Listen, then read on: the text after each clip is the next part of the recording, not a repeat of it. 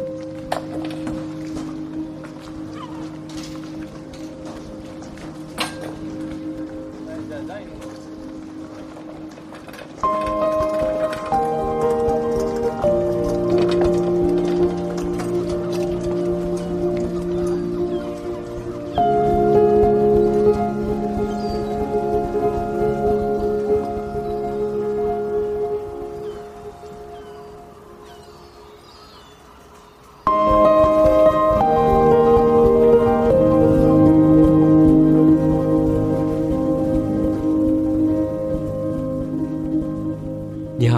欢迎收听发儿电台，我是杨迪。发儿电台是一档分享医学常识、追求良好生活的播客节目。那目前呢，我们的新冠疫情其实不能说完全结束了，所以说在节目正式开始之前呢，也提醒大家在公共场合记得戴好口罩，以及保持一定的社交距离。那今天我们的节目呢，仍然是就医常识系列的一期节目。啊，大家看到题目也知道，我们今天讲的是关于药品真伪鉴别的一个问题。那在正式开始之前呢，我简单回顾一下就医常识专题是做什么的，因为我们已经做了九期、十期了。啊，就医常识系列呢，我们是试图回答这样一个问题，也就是当我们自己面对病症时，为了促成一个良好的就医体验和帮助病症的康复，我们自己啊，作为患者、作为就医者，我们自己能够做些什么？本系列呢，将深入就医的各个环节，并力求给出可供实践的具体的行动建议，以帮助大家更好的就医和应对健康问题。那在之前呢，我们已经从不舒服。到去看病、找医生、挂号就诊啊，互联网的看病、网上看病等等，都做了分门别类的一些介绍了。相信大家可以按照自己的需要吧，去按需进行收听。其实这个专题做到现在的第十期呢，我还是有一些感慨，尤其是近几年吧，因为我自己在一些医生的群里面，或者医疗同行的一些群里面，就是我发现这些群里面呀，很多时候。呃，有一些医生，就目前已经是在医院上班的正式的医生了，他们还不是说年轻的医学生这样子，就他们经常也会在群里，就是有一些求医问药的这样的一些信息的一个需要，比如说他某某亲戚或者家里谁谁谁又怎么怎么样了，问群里的其他的医生，这个该去哪里看呀？找谁谁谁比较好呀？其实这种现象是很普遍的，所以是当时我就想，如果说医生群体就是专业出身的这样的我们的这样一群人，如果在就医时尚且是这样的话，就是说信息也不是那么的好获取的话，那么对于我们非医学背景的一些人来说，其实难度对吧？或者说我们想要去精准的就医，或者一个更好的就医的体验，获得更多的。医学的靠谱的一些信息，可能更是难上加难了。这是一个整个专题的一个体会吧。第二个的话，其实今天讲的是关于药品嘛，所以说就关于药品的话，其实关于这样的一些药品的信息也存在很大的一个不对称，特别是关于一些新药或者无论是进口药也好，或者是国产药也好，就是新的研发出来的一些有比较好的，甚至可以说成是特效药的一些药品，很多时候。这个患者群体他甚至不知道啊有这样的信息。举个例子，比如说就是以前我们在电线杆上看到的，我们叫牛皮癣嘛。其实牛皮癣在医学上叫银屑病。银屑病的话，其实在近几年就已经有了这样的单克隆的一些药品吧。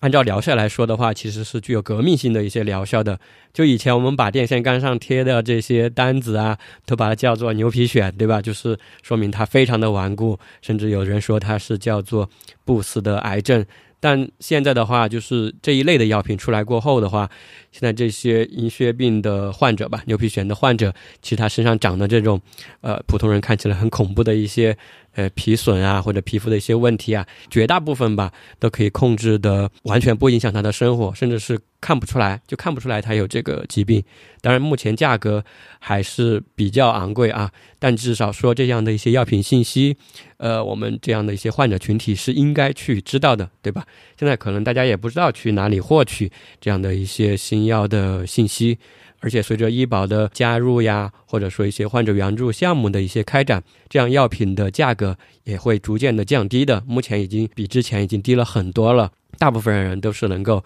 承担得起的。所以说，就是关于这样的一个药品信息，呃，我们怎么去掌握这样一种主动性？呃，无论是药品信息的获取也好，或者说是去哪里买到这样的药品也好，对吧？就类似这样的一些情况和背景，所以说也凸显出我们现在关于药品这样的一个事情吧，最迫切的。相信大家之前也看过那个电影嘛，就是我不是药神，对吧？里面也反映的是这样的一个问题。其实关于这个药品或者说医疗实践的这样的一个主动性的话，也推荐大家去阅读一下翻转电台的小李老师在五月三十一号在他的公众号 Flip Radio 这个公众号上所发表的那篇文章。文章的题目就叫做《做事的人》。个人影响系统，一个罕见病患者教科书式的公共实践。这篇文章里面就讲了一位阿姨，她是怎么发挥这样的一个主动性，来去帮助到自己和他们所在区域的这样的肺动脉高压的一群患者的一个非常好的一个公共的实践。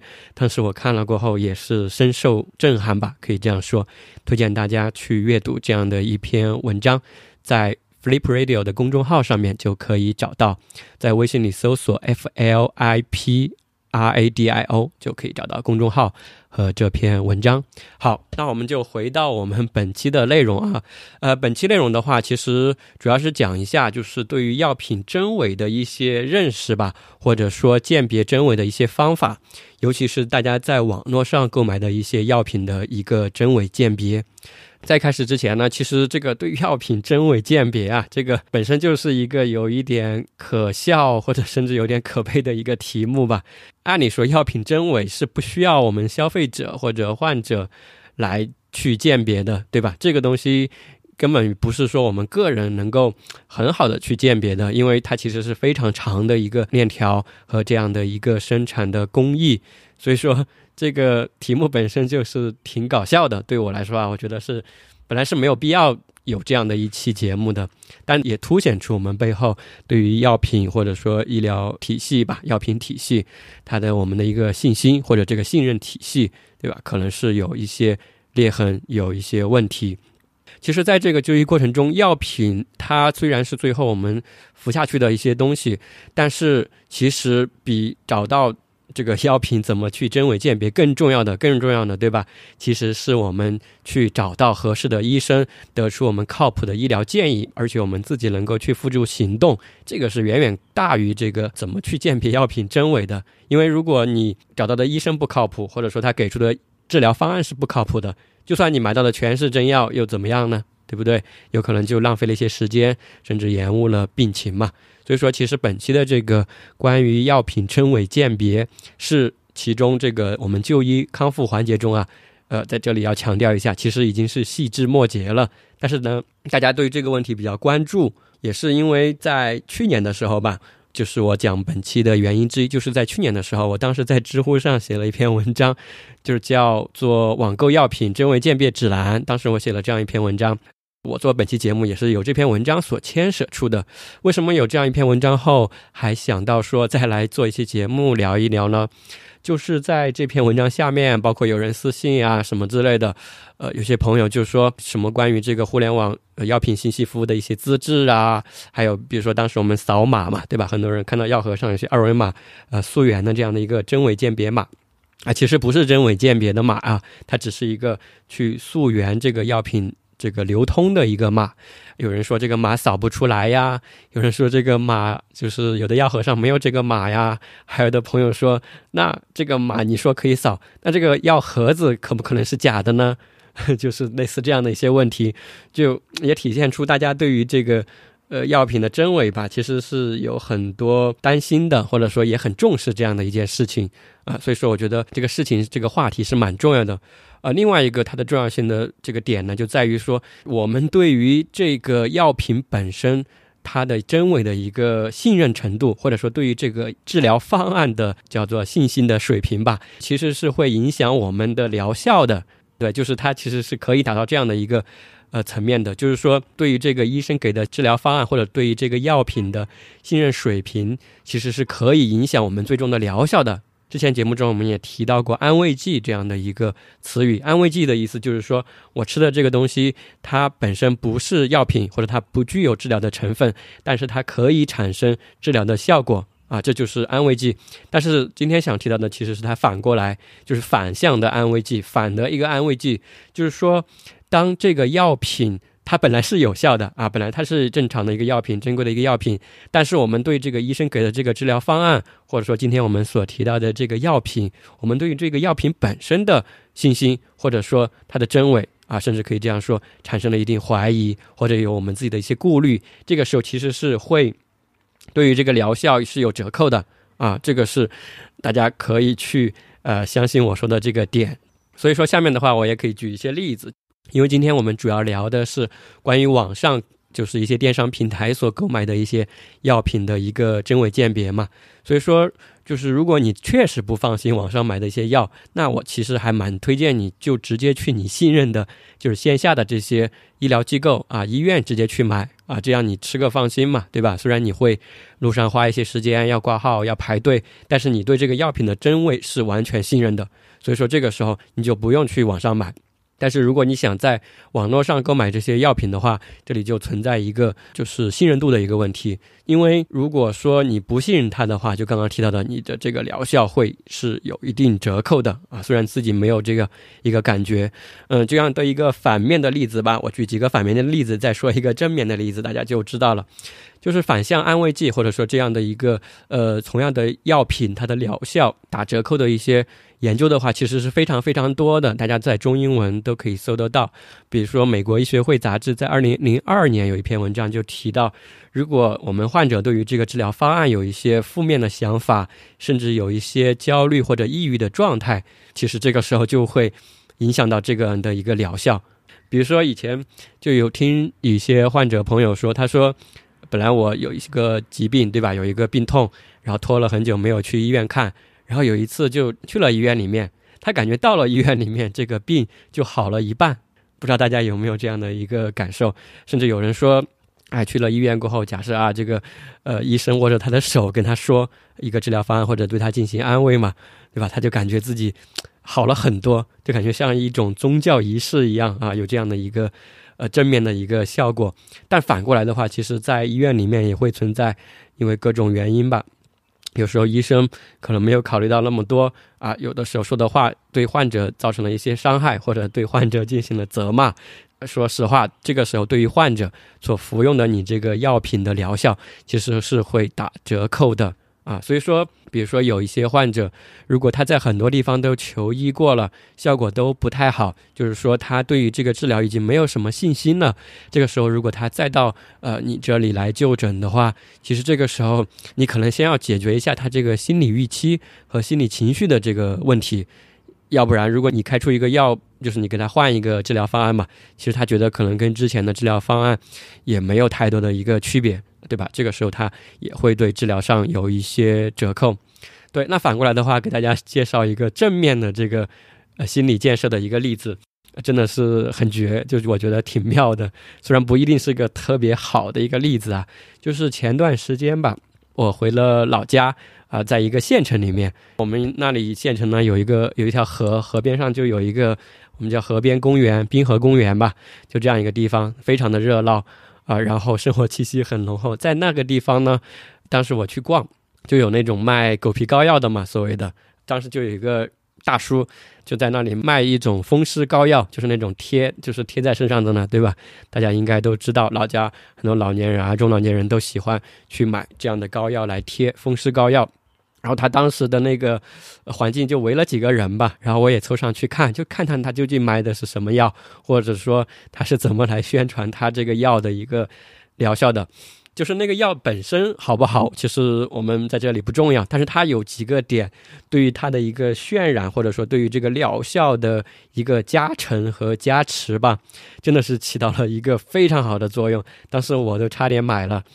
对，比如说什么呢？第一，他在宣传语里面就说，这个膏药啊，就是你哪里痛贴哪里，对吧？腰部痛贴腰部，颈部痛贴颈部，绝对有效。价格呢非常便宜，真的很便宜，十块钱五盒，每盒里面好像是五张吧。对，所以说其实价格非常便宜，对吧？十元你买个什么不好，买个这个试一下也没有什么坏处。第二的话，他也说了，这个假一赔一百，对吧？假一赔一百。另外，因为在公园里面嘛，所以说旁边有很多跳广场舞的呀，或者在亭子里面休息的一些这个中老年人，他就说，他说你看那边那个亭子里面的大哥大姐，他都在我们这里买过这个膏药，你可以马上去问他们，对，你可以马上去问那些大哥大姐。还有证人，就旁边还有这些用过他药品的一些这个证人吧，不知道真假啊。但是他说的时候就给我们非常强的一个信心。第三的话，关于这个药品的真伪，他这个药盒上居然也有一个二维码，它是个药盒上，他说这个上面有二维码，如果你相信你不相信我这个是真的药品，你可以扫，对吧？你可以拿手机现马上出来扫，他把那个二维码拿出来进行一个展示。然后另外还有更绝的，就是说。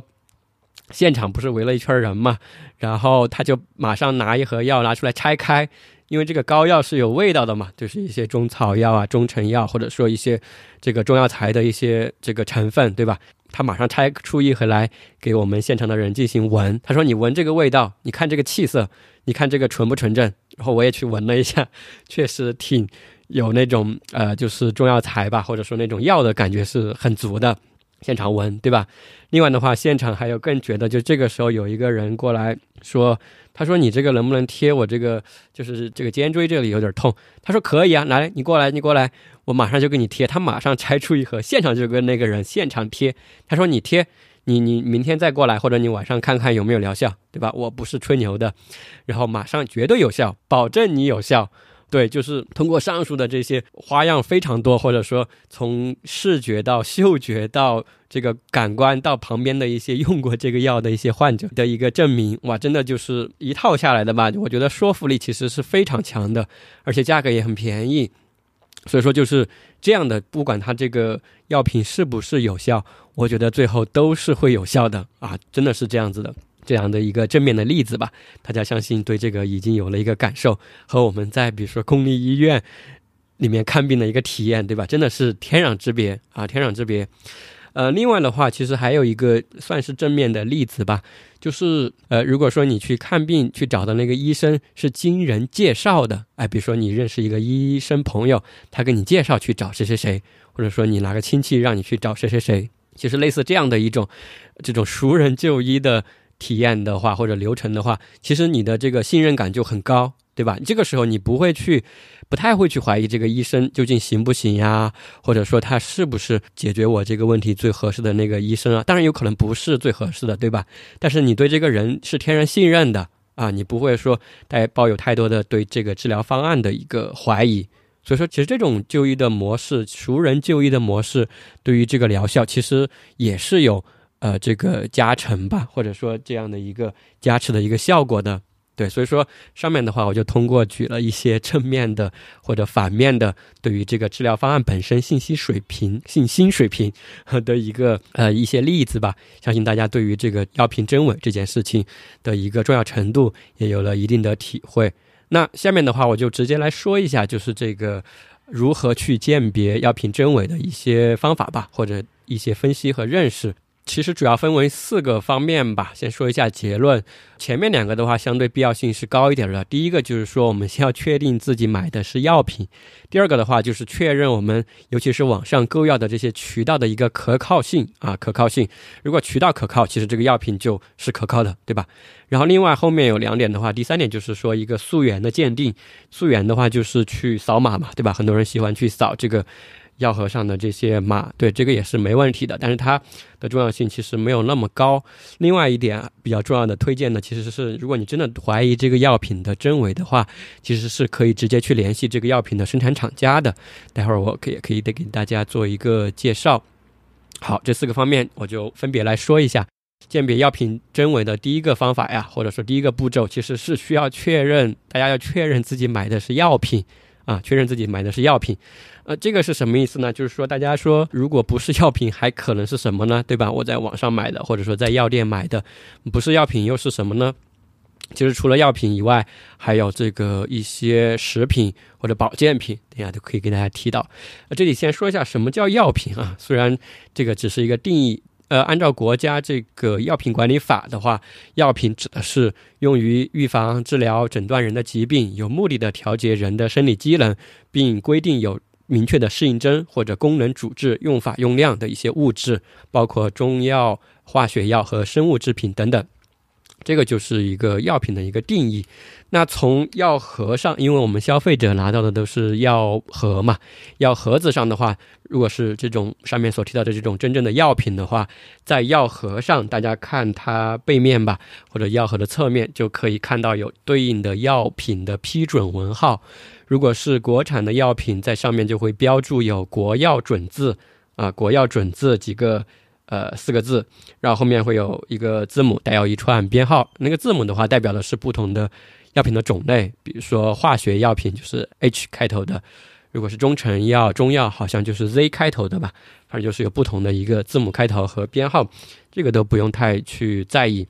如果是进口药品的话，在药盒上会标明进口药品注册证号。啊，表示是这个药品进入到中国，进入到中华人民共和国，然后所标注的一个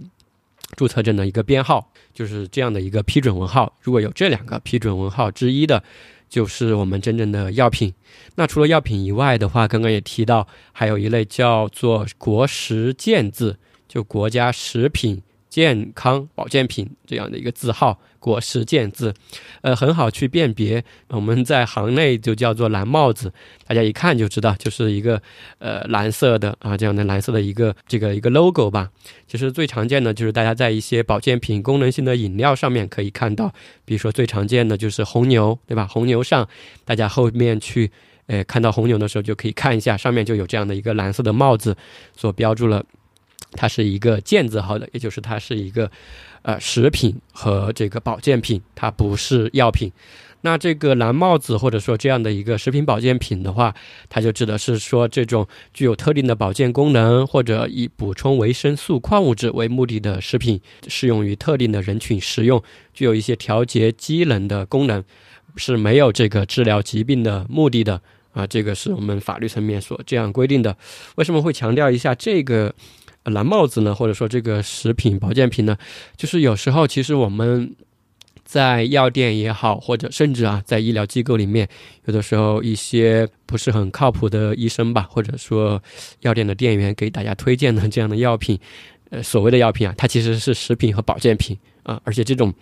呃，保健品、食品，它价格往往还不便宜，所以说大家可以留意一下这个点。重点还是吃药嘛，对吧？重点还是药品所起到功能。这个其实它只是一些辅助的一些功能，就是这个食品和这个健字号的一些产品啊。这个就是确保大家自己所买到的是药品。那其实大家在网上买药的话，其实确认药品过后，大家最怕的是买到假药。那假药这个东西的话，从法律层面来说啊，如果是国家层面的这种假药的一个定义的话，其实主要包括了四个方面，就是什么叫假药，对吧？第一个就是这个成分不符，就是说这个药品所含的成分啊，和我们国家药品规定的这个成分不符啊，当然这种肯定是假药。第二个的话就是用非药品冒充药品，对吧？这个就比如说，就是比如说我是做假药的，那我可能去。买一些这种药盒或者做一些药盒，但是里面我放的是淀粉，或者说不是药品的一些成分在里面，这种当然是假冒伪劣产品，当然是假药。还有第三类假药叫变质的药品，也是假药。啊，就坏了嘛，当然也是假药，就没有这个药效了。第四个假药的定义就是说，这个药品所标明的一些适应症呀，或者说它的功能主治超过了一些规定的范围，就是你明明这个药没有这个适应症或者治疗的一个范围，但是你写上去了，这个就肯定是假药，因为你就覆盖不了那个病症嘛。所以说，这个是国家对于这个药品假药的一个四个规定吧。就这以上四点是叫做假药。如果没有这些，我们就可以把它叫做一个国行的吧。比如说，我们买手机的时候，就国行的这样的一些产品，它就是一个正品。但是这个的话，和我们的现实还是有一些差距。比如说，现实中我们遇到的一些假药是什么呢？比如说，第一，我们当时提到的这个《我不是药神》这个电影里面所提到的这些印度仿制药，对吧？比如说仿制药，比如说这些硬版的这些药品。是不是假药？啊，就是这样一个非常现实的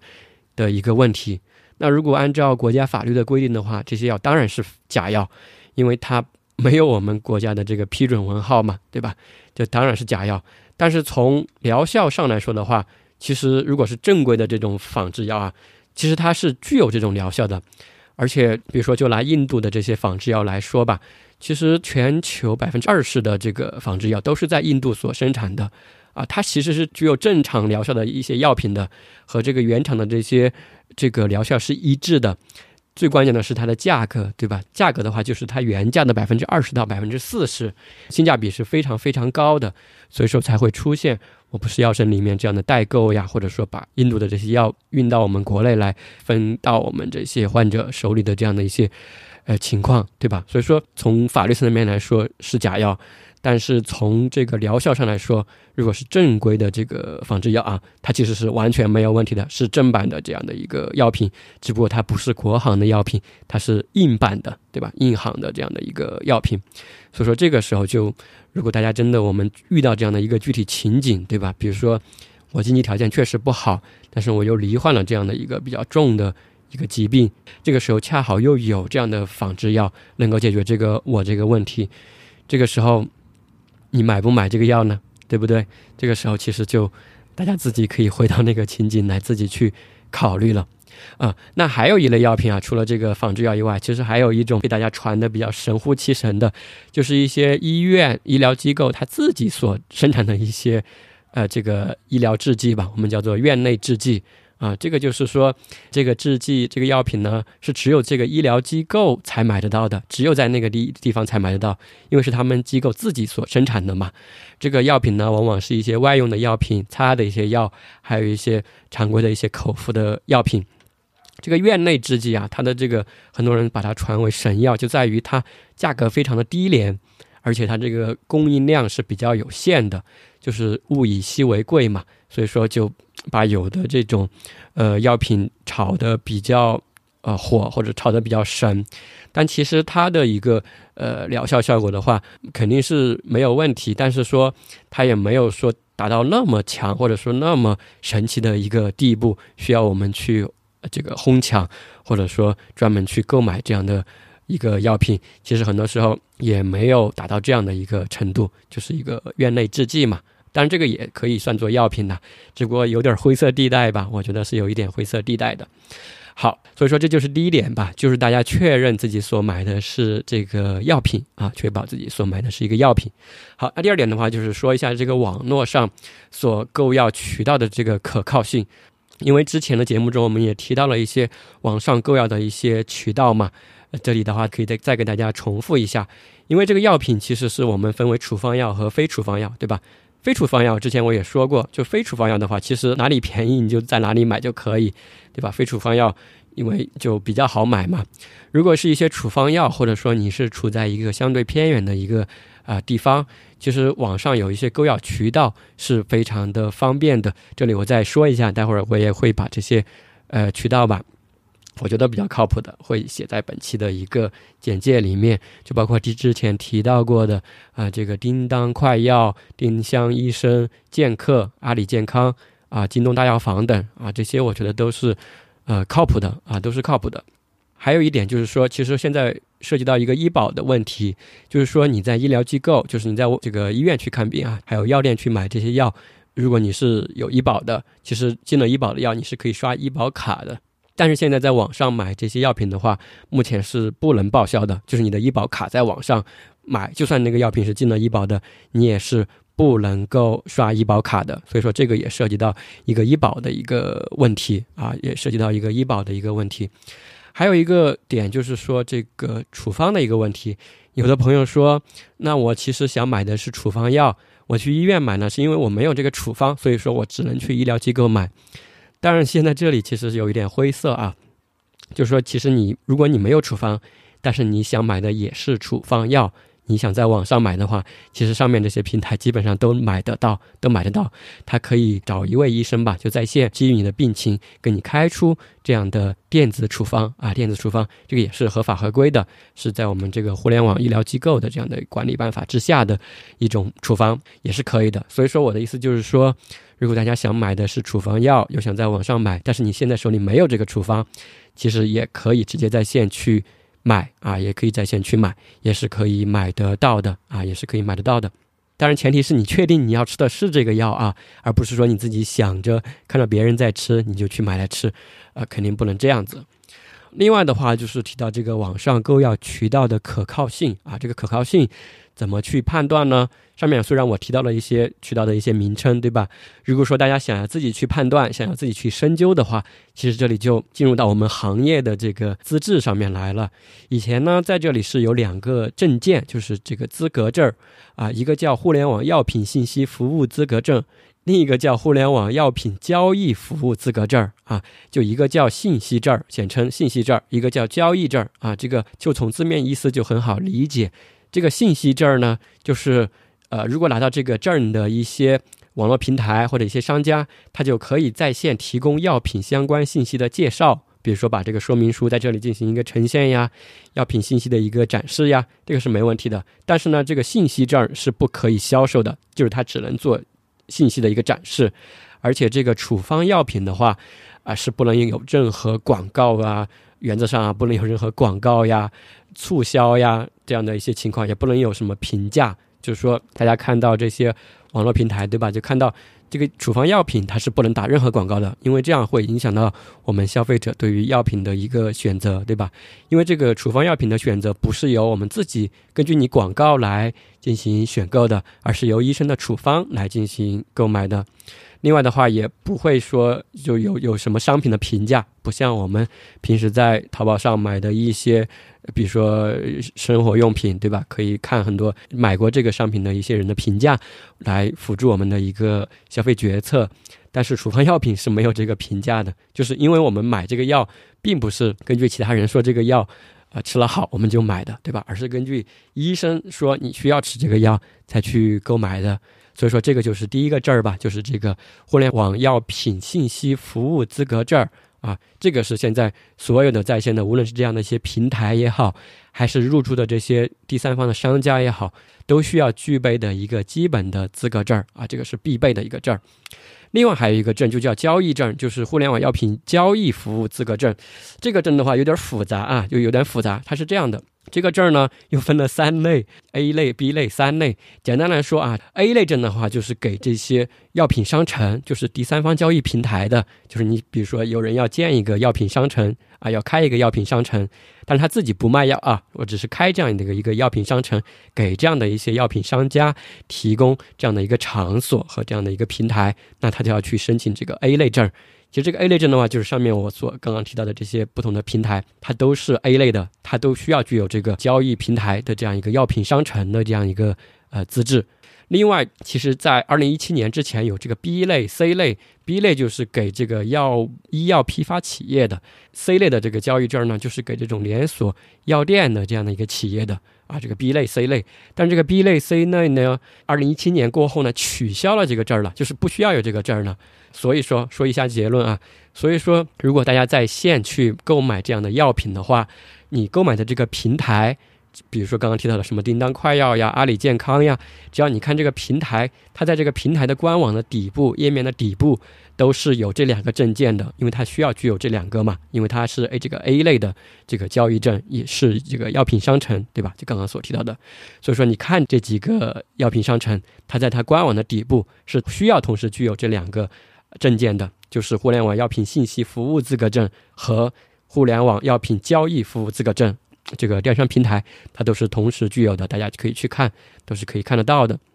但是，比如说你去购买的这个具体的某个商家，这个商家他不一定是他自营的，对吧？他有可能是入驻的这样的一些药品的商家。那这个药品的商家呢，从目前来说，他就只需要具有这个互联网药品信息服务资格证就可以了，他不需要具有这个交易证，因为他等于用的是这个药品商城的这个交易证嘛。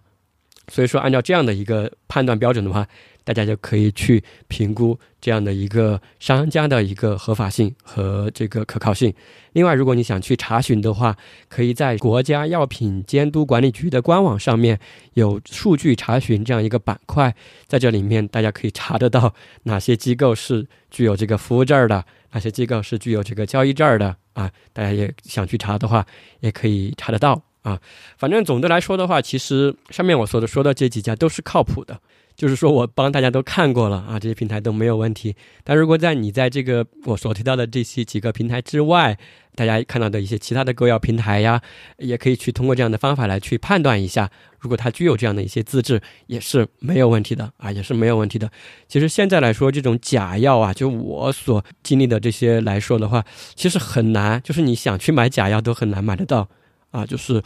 从这些正规的渠道上买的话。啊，真的是这样的，所以说这样的基本的一个信心和信任水平的话，大家是可以信任的啊，不用太去纠结这个是不是假药，或者说网上买的这个会不会有问题呀，会不会什么跟医院买的不一样呀？反正我觉得不必有太多这样的一个担心，对吧？就吃就行了，只要你这个治疗方案是靠谱的，是没有问题的。好，如果除了这下面这两个以外，你还要去这个时候，你拿到了那个药盒子，这个时候你想要去扫码，你想要去溯源鉴定啊，就是去追溯这个药品的一个真伪，它的一个源头。这个时候大家就可以拿到这个药盒，对吧？上面就有这样的一个一些码，溯源码可以扫。啊，这个溯源码是这样的，就给大家再介绍一下，就是这个溯源码呀，就上面你扫的这个。这个这个条形码，这个溯源码呀，溯源码和防伪码不是一回事情。这个药品上面是没有防伪码的，就溯源不等于防伪。这个溯源它只是去追溯这个药品的一个源头，它的一个流通的一个源头，就是它怎么运过来的，它怎么从厂家到经销商，到我们省级的代理商，又到药店，又到各个医疗机构。或者到我们购药的平台，怎么给你一步一步寄出来的？就是它追溯的是这样一个医药的物流，就是物流信息的一个情况。这个溯源码呀，更像一个快递单号，或者说像一个这盒药品的一个呃身份证号一样。它就是说，一个药品上面有一个码，一盒药品上面有一个唯一的码啊，这个码就是这盒药品的啊，是这样子的，它不是一批药品的。这个溯源码呀，它本身其实更多不是为消费者，就是给我们自己使用的，它更多的是监管平台用的，就是它监管你这个药品的这个流通有没有什么问题呀，或者被调包了呀，对吧？是监管部门去用的，更多的不是我们消费者用的。但是现在的话，这个码现在我们也可以扫，只是作为一个辅助。来看这个药品流通的一个情况呀，或者说给到我们消费者一些这个主动权吧，但其实作用不大啊，真的是作用不大。就是真正的药品的真伪鉴别的话，其实是不是靠这个码，或者说更大程度上不是去靠这个码，而更多的是靠这个你购药平台、购药渠道的这个正规性和可靠性来去这样做到一个确保。那这里还是说一下这个码啊，扫的是什么码？首先的话就是不是所有药品上都有这个码，就现在因为这个码的之前有很多的一个历史吧，或者一些曲折，现在可能只有百分之四十左右的这个药品上有这个码，就是有码给你扫，不是所有药品上都有码给你扫的啊。首先这是第一个，第二个，如果是可以扫的码的话，现在上面市面上应该是有两类码可以扫。一类叫做药品电子监管码，就是中国药品电子监管码，大家可以看得到，它是贴上去的一个这样的一个一个贴纸。那这个码的话，它是二零零六年由国家食品药品监督管理局所推行的，但是它推行的话，更多的是为了监管这个流通用的，不是说首要目的吧，至少说不是为了消费者去扫码用的，因为它不是防伪码啊。再强调一遍，它不是防伪码。但是呢，这个药品。电子监管码的话，在二零一七年的时候停用了，二零一七年左右停用了。停用的原因呢，其实是因为医药行业里面的一些变化吧，或者说一些冲突啊，反正就停用了。所以说现在不是所有药品都有这个电子监管码的啊，大概百分之四十有这个码，当然也可以扫。而扫的话，就是大家用这个淘宝 APP 或者支付宝 APP，嗯，都可以扫，扫码的那个功能就可以扫得出来。另外还有一个码的话，就是这个叫做“马上放心追溯码”，大家在一些药品上可以看到这样一个码。那这个码的话，“马上放心”的话，因为它是阿里健康或者阿里这个平台所牵头所做的一个追溯的一个体系吧，追溯的一个体系，相当于是第三方的一个追溯的一个体系。但是这个追溯体系呢，不是所有药品都加入了这个追溯的体系，所以说有的药品有这个“马上放心追溯码”，有的没有。嗯，如果有这个码的话，大家也可以扫，就是也是用支付宝或者淘宝 APP 就可以扫出来。那这个扫出来的话，最主要的可以看两个东西，第一个就是可以看。这个药品有没有过期？它会显示一个有效期。嗯，比如说家里面大家有一些药品放了一段时间了，或者说是一两年前的，哎，上面恰好有这个码，就可以扫一扫。比如说我刚刚自己就拿了一盒药出来扫了一下，就提示我过期了。嗯，我赶紧就把它丢了，就是可以看药品的一个有效期。第二个的话，它可以看这个码之前扫码的总人数有多少人扫过这个码了。然后，如果是你新买到的一盒药的话，按理说是从来没有人去扫过的，就是你是第一个扫这个码的一个人。还有一个挺神奇的事情，就是之前我那篇真伪鉴别指南里面，我放了几个这个码，就是的一个示意图嘛。然后今天我又去扫了一下那个码，发现有两百多个人扫过了，就提示这个药品有两百多个朋友吧扫过了，就说明的话也是很多人去扫过我放上去的那张照片的那个码。说明大家对这个还是挺在乎的，或者非常的一个重视啊，所以说这个码扫码就是这样的啊，反正有码你就拿出来扫嘛。然后，但是呢，其实对于真伪鉴别作用不是很大。另外，这里有人在当时问到我这样一个问题，就是说，你说这个码我同意就可以扫这个码，或者说这个药盒它是真的，就扫码确定这个药盒是真的嘛？但是有没有可能这个药盒也是假的呢？就是。也不叫假的吧，有的人说这个药盒可能是假的，或者说这个码贴的是假的，有的人说这个盒子是真的，但是它是别人用过的，然后回收的这样的药盒。当然是以前确实发生过这样的一些事情啊，我觉得这个呢，就是不排除这种可能性，可能性当然是有的，但是极小，对吧？极小，就这个东西到了这一步，其实已经很怎么说呢？很难由我们消费者去辨别了。就有的朋友说，那我们就像看一些购买的这种球鞋。对吧？买球鞋里面，他有的人不是我们会去通过看这个鞋标上面印刷的这个字母的格式啊，或者是一些非常微妙和细微的一些排版，来去判断这个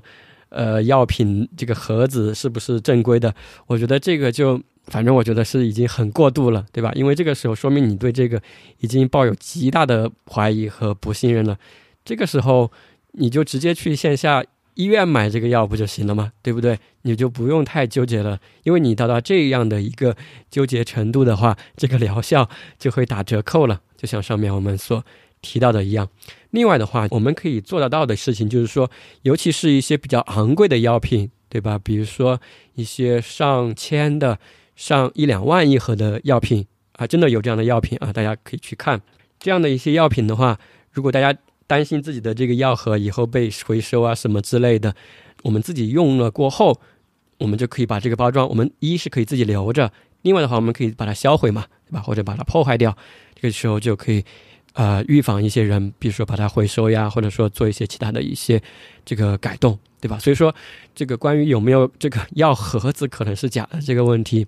我觉得这个东西不需要我们消费者来进行判断啊，或者说不需要通过这个盒子这个层面来去判断这个药是不是真的。所以说，这个扫码是这样。那还有一个情况啊，比较少见的一个情况就是说，除了上面所提到的两种码——药品电子监管码和马上放心追溯码以外，还有一种码，就是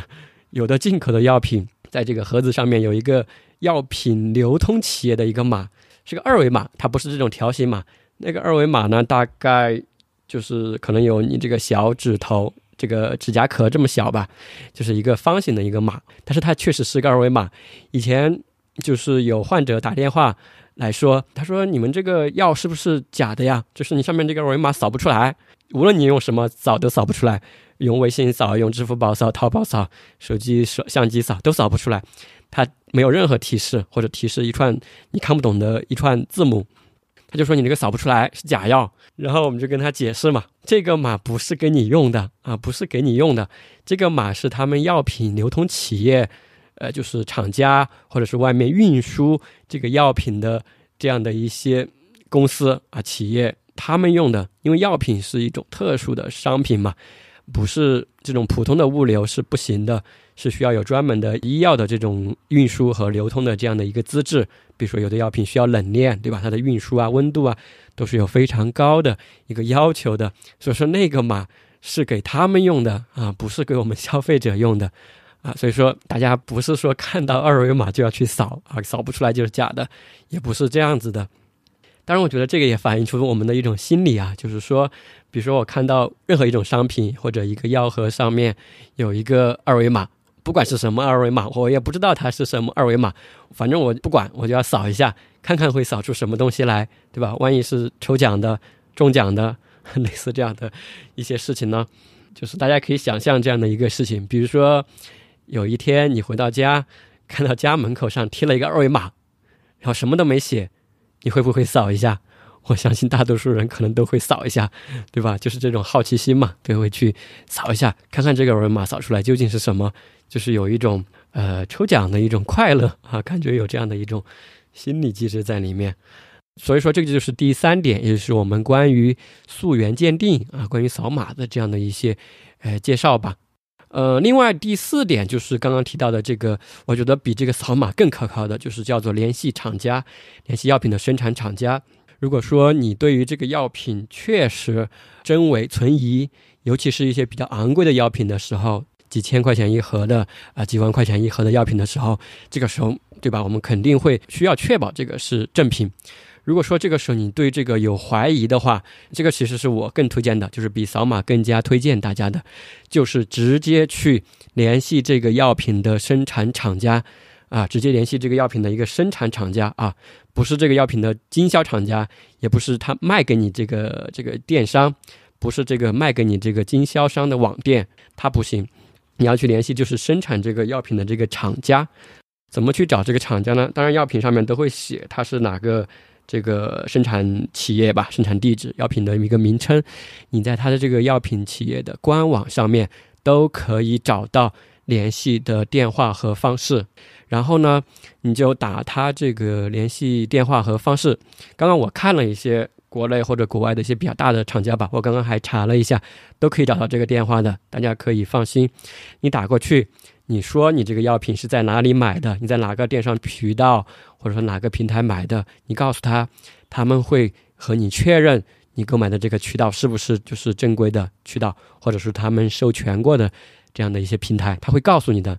他会告诉你你购买的这个平台是不是他们授权过的，或者说他会告诉你他们授权过的有哪些平台。啊，就是可能有三四个、好多个，这种信息就是最可靠的了。我觉得这个反而是最可靠的。然后他告诉你哪个平台是真的，你后面就在这些平台买，不就完了吗？对不对？所以说，我们更多的是通过这样平台的可靠性来去确保买的这个药品的一个真实。还有一点就是厂家。有的人说这个厂家他为什么会理我呢？对吧？我是一个消费者。其实厂家对于这个打假呀，或者说对于鉴别这个真伪的积极性是非常高的。因为厂家从销售的层面来说，他是希望售出更多的他这样的一些药品来获得一个企业的利润嘛。如果市面上有人居然卖的是假药，就是他的这个厂家的这个产品的假药，他肯定是要去把它。消灭的，对不对？所以说他肯定会去打假，他的积极性是非常非常高的，他的打假的积极性比你还高啊，对吧？所以说大家可以从这个方面来去考虑。另外一点的话，就是说，因为药品生产企业的话，对于我们消费者或者患者服药过后出现的一些反馈，甚至是一些不舒服，他是非常重视的。因为在药品生产厂家的这个这个监测里面吧，是有一环叫做药品的不良事件的不良反应事件的一个监测，就是这个药品已经上市过后，都已经比如说已经上市一年两年好几年了，但是它有一些可能，呃以前没有发现的或者没有重视的一些出现的一些不良反应，或者说出现的一些副作用吧，就这样说，它是可能需要一段时间才能显现出来的，或者以前嗯在。我们比如说中国人的这个体质身上没有体现出这样的一个副作用，这个时候很多人出现了这样的一个副作用，或者说你服用这个药品你出现了一些不良反应的这个副作用，这个时候说明书上有可能没有写这个副作用，但是你挺不舒服的，这个时候其实你是可以打电话去告诉这个厂家的，厂家是会非常严肃的去对待这样的一个事情的，因为这个东西，呃，这个不良反应副作用的话，有可能是他们之前没有呃发现的。对吧？有可能不止你一个人有这样的一个事件，对吧？所以说，如果你有这样的情况，你担心这样的情况，你都可以报给他们，这个还是挺重要的一件事情。所以说，这个就是直接找到这个生产厂家进行一个真伪的鉴别，或者说告诉你哪里购买这个药品的渠道是正品。呃，另外的话，这里还有一些情况啊，以前也碰到过，就有的患者说他拿到这个药品过后啊，他说这个包装盒有破损，或者说感觉被人拆封过的啊，像被人拆封过的这样的一些情况。当然，这个你就可以打电话给这个卖给你的这个商家，也可以打电话给这个生产厂家，都可以。那还有一些比较小概率的事件，以前也碰到过，就是有的患者说，我买的这个药我打开了，你这个药是正品，但是呢，我打开过后发现里面有两片药，这个是碎的，就是有两片药裂开了，你们这个是不是假药？但这种是非常小概率的事件啊，非常小概率的事件。如果你发现你打开这个药品里面有几片药是碎的，是裂的，这个时候你当然可以给这个厂家进行反映，这个时候你记得拍照。这种情况下，一般是可以跟你进行一个更换的。另外的话，就是以前也提到过，就是大家在购买药品的时候，记得把这个发票留着啊，记得把这个发票留着。这个发票留着，第一个的话可以证明你购买这个药品的一个真实性和一个渠道；第二个的话，就是以前也提到过的，就是如果你购买的这是一个非常贵的药品，后面的话这个药品是有可能会进入。呃，这个患者援助项目的，就是简单的说，就是这个买药赠药或者说赠药的这样的一个呃项目，这样的一个慈善的项目的。但是你要参与这个项目，或者说证明你是服用这个药品的人的话，是需要有发票的，需要有这个发票来证明是你自己在服用这个药品的。呃，这个也是在当时我们电台的第八期节目中所提到的一个患者援助项目嘛，慈善的一个一些项目，大家有兴趣的去可以去听一下。这期节目，所以说反正就是大家购药发票一定要留着，没有坏处啊，没有坏处。所以说上面的话就是本期所介绍的四个鉴别药品真伪或者说鉴别药品购买渠道的可靠性的呃四个方法。第一个的话就是确认购买的是药品，第二个的话就是确认网上购药渠道的一个真实性和可靠性，第三个的话是扫码的一个溯源鉴定，第四点的话就是刚刚所提到的联系厂家。相信通过这四个方面的话，嗯，大家应该不会有对于药品真伪这件事情有更多的啊疑惑了。那最后的话，我们就总结一下本期的内容，给出大家一个结论性的建议。第一点的话，就是说，因为回到患者角度的话，如果大家购买的是处方药啊，如果你想用医保的，那你就要去药店或者医院去买。如果你是购买的处方药，又不需要用医保的，那你就可以考虑在网上上面我们所提到的这些平台，或者通过这些方法来进行一个可靠性的一个鉴别和确认。那如果你购买的是非处方药的话，嗯，反正我的经验就是哪里便宜就哪里买咯。第二个的话，如果你确实想去鉴别、想去确认它的可靠性，就可以通过上面我们所提到的这个确认是药品，然后平台的一个资质的一个确认。然后用这个扫码溯源进行一个辅助，最后的话就是通过联系厂家进行这样的一个鉴别。所以说，这个就是本期我们关于药品真伪鉴别的一些内容。那最后的话，进入本期的推荐环节，今天给大家推荐一部罗马尼亚电影，叫做《四月三周两天》。也就是四个月三个星期两天啊，就是这样的一个意思的一部电影的名称。它是二零零七年的一部电影。这个电影的话，它讲述的是苏联解体前夕，也就是一九八七年，当时还是社会主义国家的罗马尼亚，在它的一个特殊的大背景之下吧，当时他们国家有明确的法律禁止堕胎啊，禁止堕胎。所以说，在这样的一个非常严苛的法律之下，大学生女主角帮助她的一位室友和好朋友。秘密堕胎的一个故事，就是这样的一部电影。更多的就不在这里进行剧透，那就推荐大家进行观看这部电影，就是四月三周两天。好，那以上的话就是本期的所有内容。如果大家关于就医呀，或者说关于这个药品真伪鉴别，还有更多的问题，也欢迎在节目下方留言，或者写信到我们的邮箱 feverradio at outlook dot com。F e v e r r a d i o at o u t l o o k 点 c o m，也欢迎关注电台的同名公众号 Fever Radio，在微信里搜索 f e v e r r a d i o 就可以搜到，上面有更多的一些医学和健康的信息。那本期节目就到这里结束，谢谢你听到这里，我们下期再会。